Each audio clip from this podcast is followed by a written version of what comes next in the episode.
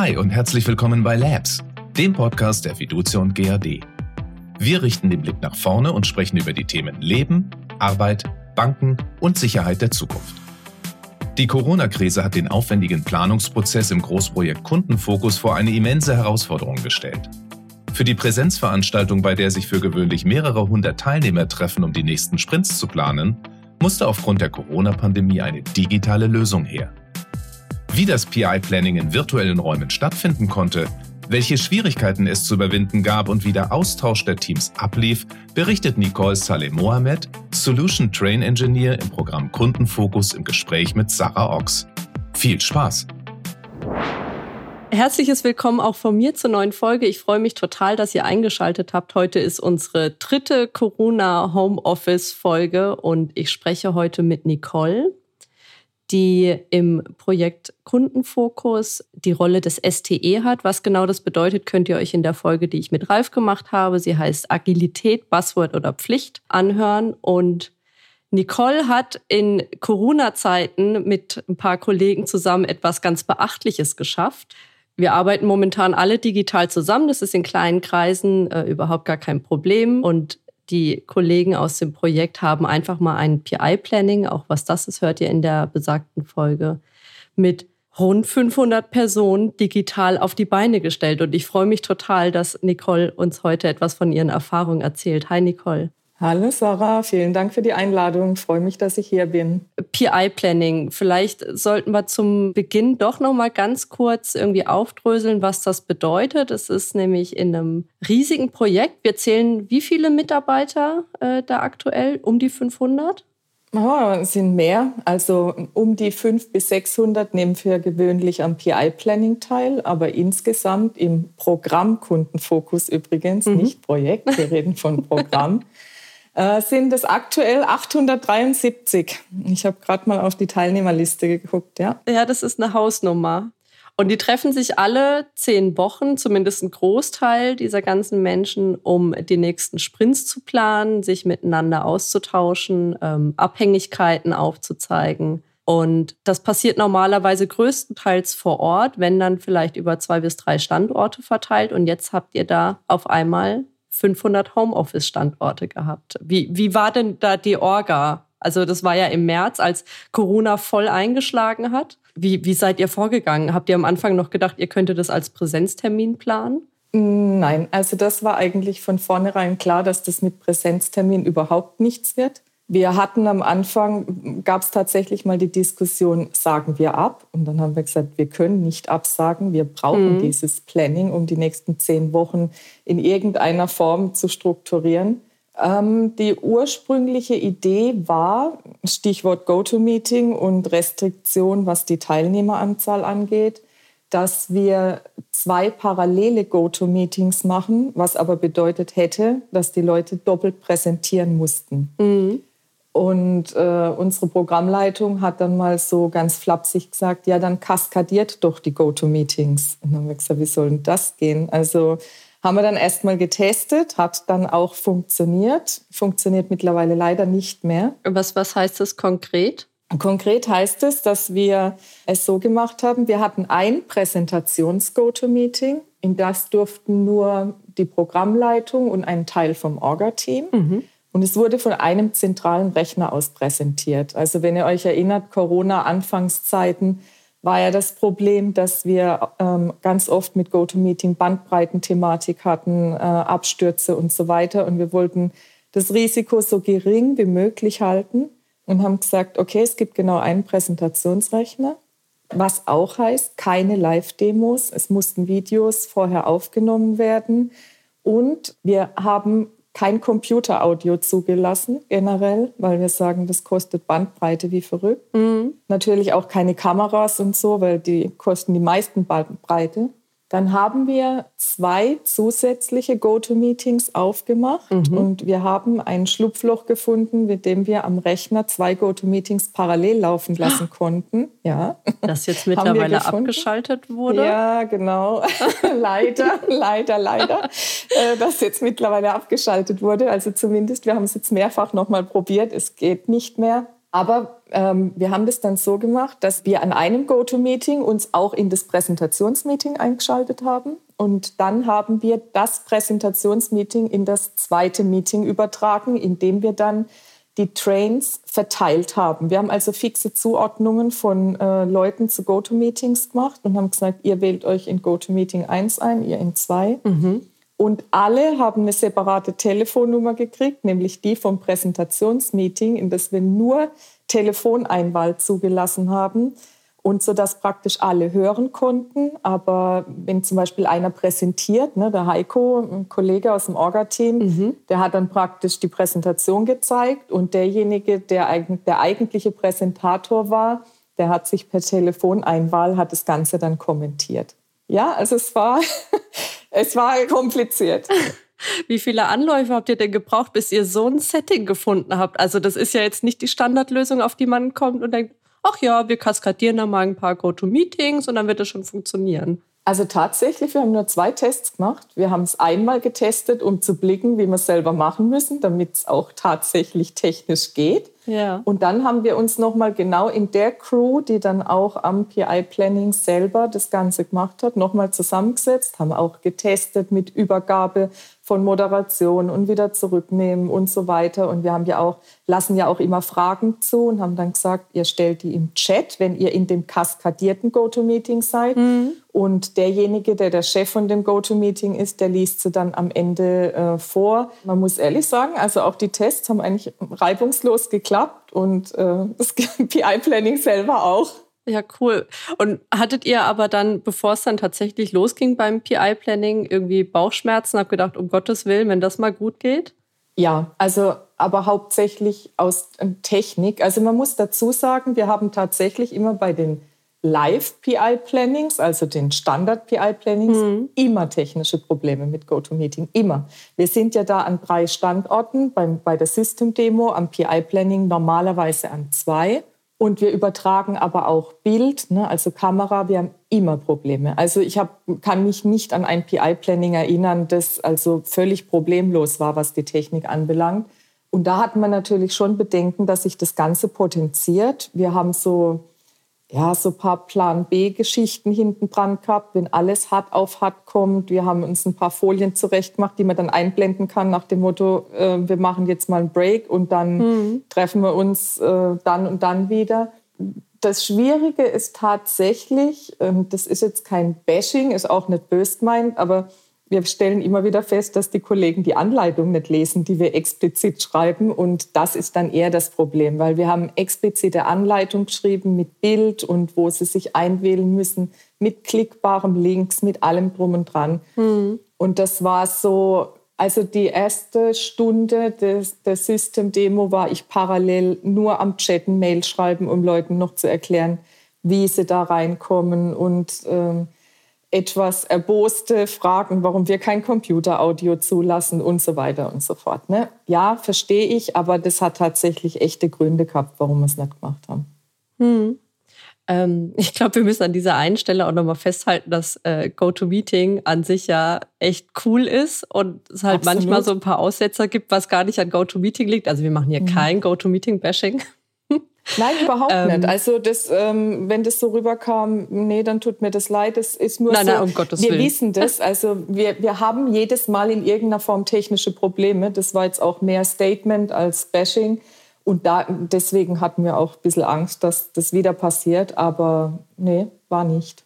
Ähm, was hat denn so, so besonders gut geklappt? Also man muss sich ja auch mal überlegen, das PI-Planning ist ja tatsächlich nicht nur irgendwie ähm, Frontalvortrag über zwei Tage lang, sondern die Teams und so, die sollen ja miteinander arbeiten. Wie koordiniert man denn 500 Leute, dass sie in den jeweiligen Konstellationen irgendwie miteinander arbeiten können? Wir nutzen ja schon seit etlichen PI-Plannings die Event-App. Also wir pflegen die ähm, im Vorfeld. Erstens mal, weil wir Raumpläne hinterlegen, was aktuell natürlich nicht unbedingt eine Rolle spielt, aber bei den Live-PI-Plannings spielt es auf jeden Fall eine Rolle. Mhm.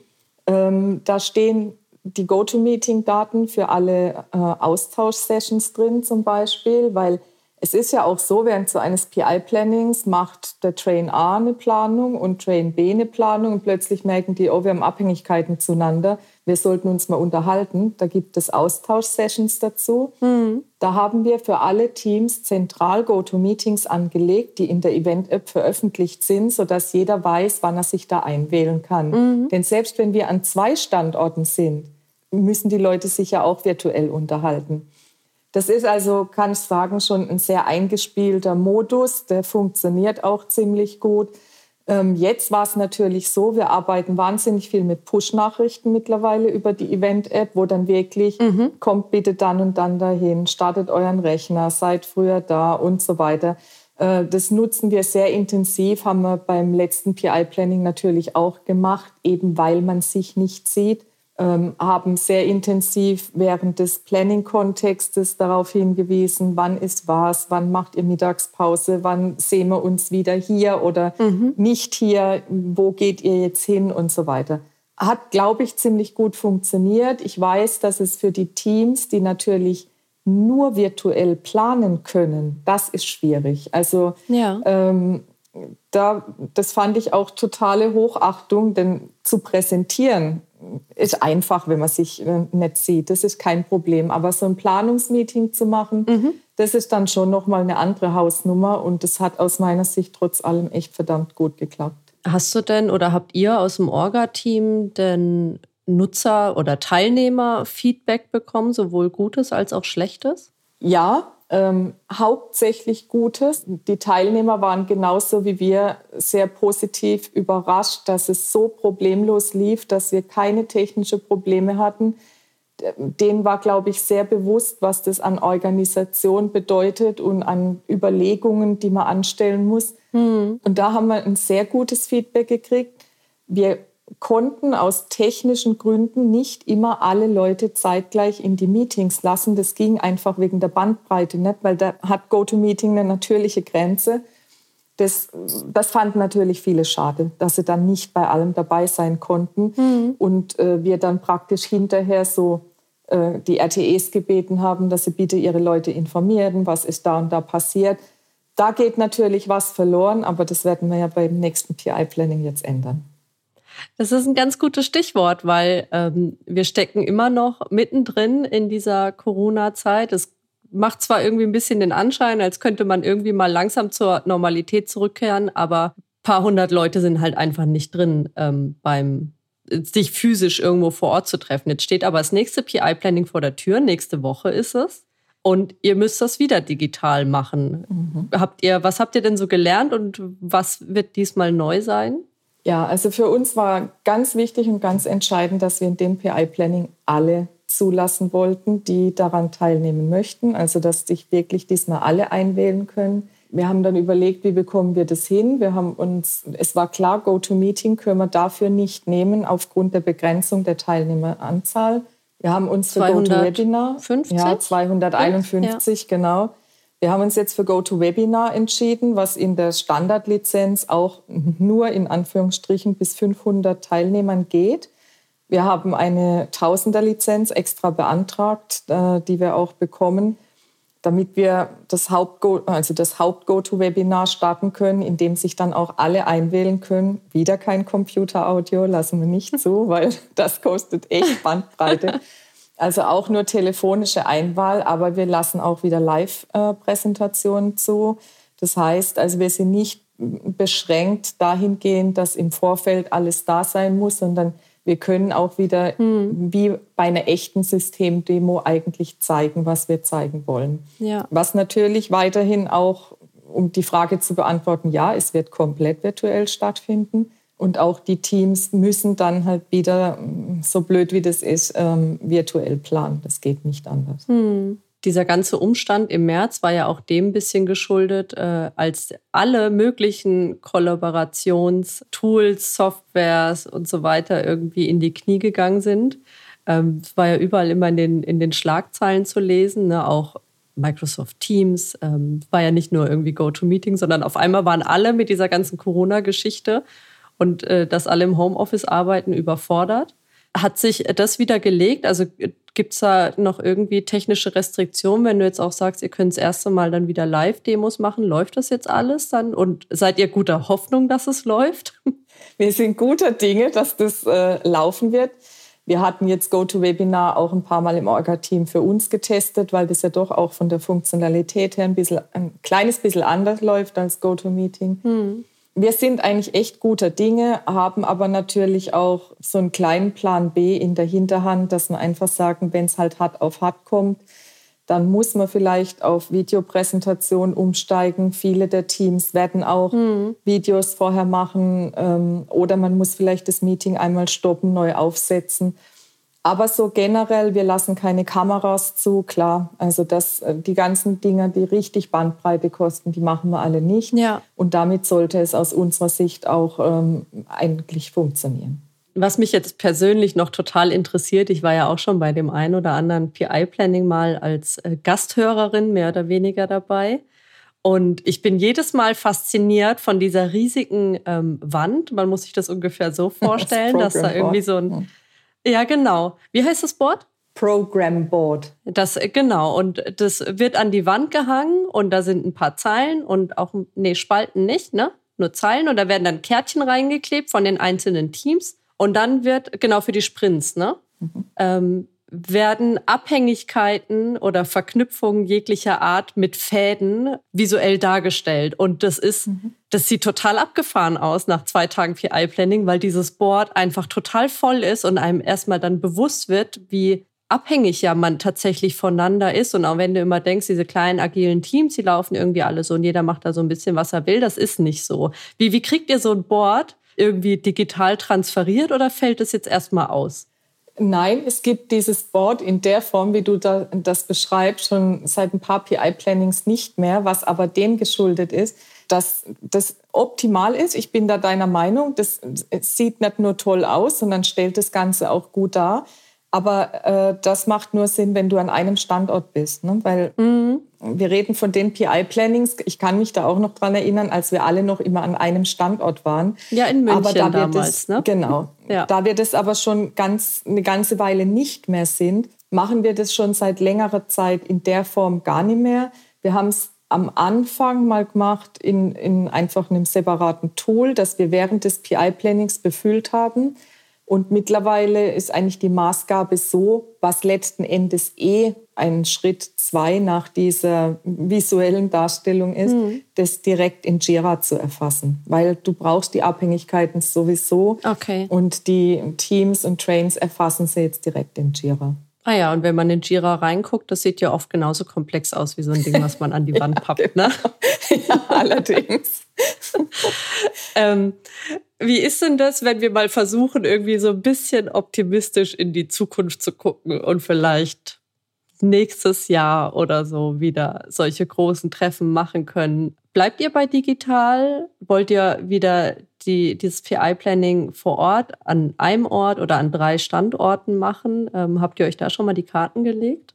Also nein, wir haben sie nicht gelegt. Also ich persönlich bin aber der Meinung, dass es dann wieder in Persona stattfinden wird. Ich bin sehr dafür, habe das ja auch beim Innovation Hub gesagt, dass wir ganz viele Reisen nicht mehr machen, weil sich herausstellt, es funktioniert auch ohne diese Reisen wirklich gut und man kann mhm. Ähm, viel Arbeitszeit einsparen im positiven Sinn, wenn man die Reisen nicht macht. Für ein PI-Planning halte ich es nach wie vor besser, wenn die Teams vor Ort sind. Mhm. Man kann sich trefflich darüber streiten. Die Diskussion hatten wir auch schon mehrfach mit der Programmleitung, ob wir denn immer alle ein PI-Planning machen müssen. Denn Standard klassisch Safe ist es nicht dieses ganze Programm, sondern auf Train-Ebene. Ähm, ja. Oder ob wir jetzt zum Beispiel sagen, wir machen es vielleicht auf Train-Ebene. Also da haben wir jetzt schon im Vorfeld, bevor jetzt Corona kam, ein paar Mal mhm. Diskussionen gehabt. Und es war tatsächlich auch mal geplant, anders aufzuteilen. Und dann kam Corona und hat uns praktisch jetzt zwangsweise äh, das dann anders aufgeteilt. Aber ein PI-Planning direkt vor Ort hat doch sehr viele Vorteile in dem Fall. Mhm. Es ist ja auch ganz oft so, dass die Teams auch über Standorte ja hinweg arbeiten und das eine der wenigen Gelegenheiten ist, wo die sich auch tatsächlich mal treffen können. Also es ist auch für die Teamkultur wahrscheinlich ähm, recht förderlich, oder? Absolut. Also ich selber war ja bis vor kurzem noch RTE ähm, und in diesem Train gab es auch standortübergreifende Teams. Mhm. die auch, ähm, die machen es aber auch tatsächlich oft so, dass sie zum Planning anreisen zusammen, weil das ist ein Riesenunterschied, wenn man mal so ein, so ein Sprint-Planning oder so mitgemacht hat ob du da wirklich zusammensitzt, hin und her diskutierst und dann mal aufstehst und sagst, ah, ich glaube aber, da haben wir noch das und das Problem oder ob das alles virtuell ist. Virtuell brauchst du eine unheimliche Disziplin, um das da so mhm. auch in dieser gewissen Agilität hinzubekommen, die eigentlich da sein soll. Also insofern ist es auch fürs Team sehr förderlich. Du, du siehst auch die ganzen Trains und Teams, die treffen sich dann abends auch mal auf ein Bier und gehen dann mal abends was trinken und sagen, komm, damit wir auch mal außerhalb ähm, uns da treffen. Ja. Ähm, das geht natürlich komplett verloren. Also diese sozial, ja, so die soziale Interaktion ist jetzt natürlich weg noch einmal auf die, auf die Organisation zurückgeguckt, ähm, also die Organisation eines solchen Termins. Habt ihr spezielle Lern, also hast du ja schon gesagt, ne, man, man lernt raus, was man beim ersten Mal gemacht hat und was man dann ähm, beim nächsten Mal äh, anders oder auch besser machen kann. ihr wart ja alle, glaube ich, ganz schön am Limit gelaufen, ne? so in den Tagen vorm PI-Planning und es ist ein riesiger Aufwand, der dahinter steckt, rein personell und kapazitär. Ist das jetzt beim zweiten Mal weniger? Also hat man, entwickelt man schon beim zweiten Mal irgendwie so eine gewisse Routine, dass man weiß, ja, wenn wir das so anpacken, dann passt es. Und was jetzt vorher drei Stunden gedauert hat, brauche ich jetzt noch eine halbe für? Ich sag mal so, das Orga-Team hat sich per se, finde ich, so im Vergleich zum letzten Jahr wahnsinnig gut strukturiert. Also am Anfang fand ich es dann teilweise noch ein bisschen chaotisch. Wir haben auch am Anfang das so gemacht, wie man es ja eigentlich machen soll, dass die Leute auch wechseln, dass immer mal jemand anderes dafür zuständig ist. Mhm. Und haben dann aber relativ schnell festgestellt, dass das so einer Organisation überhaupt nicht förderlich ist, weil die Effizienz in so einer Orga lebt davon, ja. dass man da kontinuierlich die Leute dabei hat, dass jeder weiß, was er tun muss. Und wir haben dann ein fixes Orga-Team gebildet haben da auch unsere Themen verteilt. Das heißt, wir haben immer dieselben Themen, ähm, die der eine oder der andere macht. Allein dadurch haben wir Effizienz erreicht. Dann sind wir, Gott sei Dank, sehr unterschiedliche Charaktere. Einfach die extrem Vorsichtigen, die alles abgesichert haben wollen und mhm. die anderen, die sagen, ey, lass es auf uns zukommen und dann sehen wir, was dann passiert, dann machen wir es. Welcher Typ und bist du?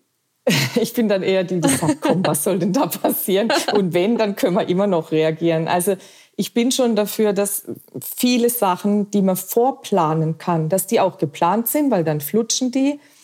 Aber ich persönlich halte nichts davon, jede Eventualität sich im Vorfeld zu überlegen, weil wenn dann nur eine kleine Nuance anders ist, dann stehst du da und denkst, wow, habe ich nicht bedacht. Mhm. Und ich glaube aber, dass genau die Kombi der unterschiedlichen Charaktere uns da zugutekommt, weil die, ich sag mal, übervorsichtigen in Anführungsstrichen, die bringen dann die ganzen Punkte und die anderen, die eher so ein bisschen, ja komm, äh, gestrickt sind, die sagen, na ja gut, dann machen wir halt das und das oder dann machen wir das und äh, mhm. wenn nicht, fällt uns währenddessen was anderes ein. Es ist das ergänzt so, sich ja wahrscheinlich super, ne?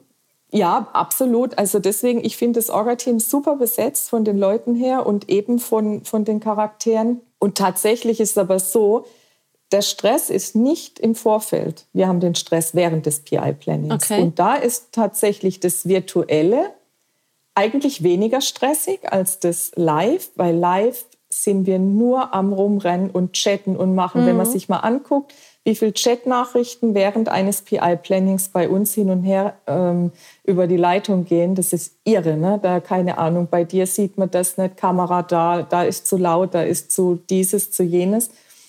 Und beim letzten Mal war es natürlich auch, war der Chat extrem, gar keine Frage. Ne? Also da, weil man sich ja gar nicht gesehen hat, sonst sieht man sich wenigstens. Und jetzt war das komplett weg. Mhm. Aber im Vorfeld, also nee, wir haben diesmal wir brauchen kaum noch Orga-Meetings, muss man echt sagen. Mhm. Wir fangen irgendwann an, machen das erste in Anführungsstrichen so pro forma und sagen, ja, wir fangen jetzt dann wieder an.